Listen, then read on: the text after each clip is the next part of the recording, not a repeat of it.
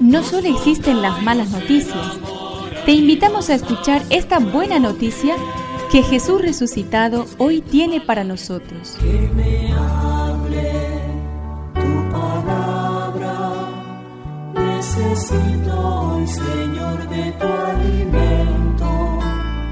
Hoy en todo el mundo se escuchará esta palabra. Lucas 8 del 19 al 21.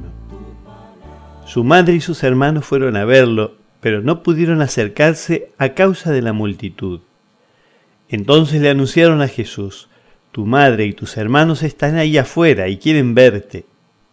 Pero él les respondió, Mi madre y mis hermanos son los que escuchan la palabra de Dios y la practican.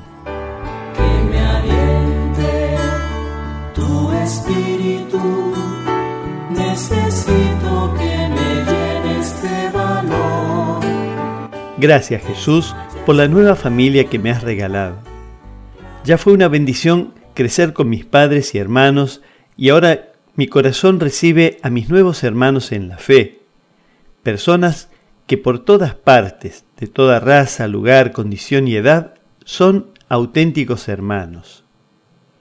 Ellos ensanchan mi corazón, abren mi mente, alegran mi espíritu, y por todo esto soy feliz de habitar en tu casa.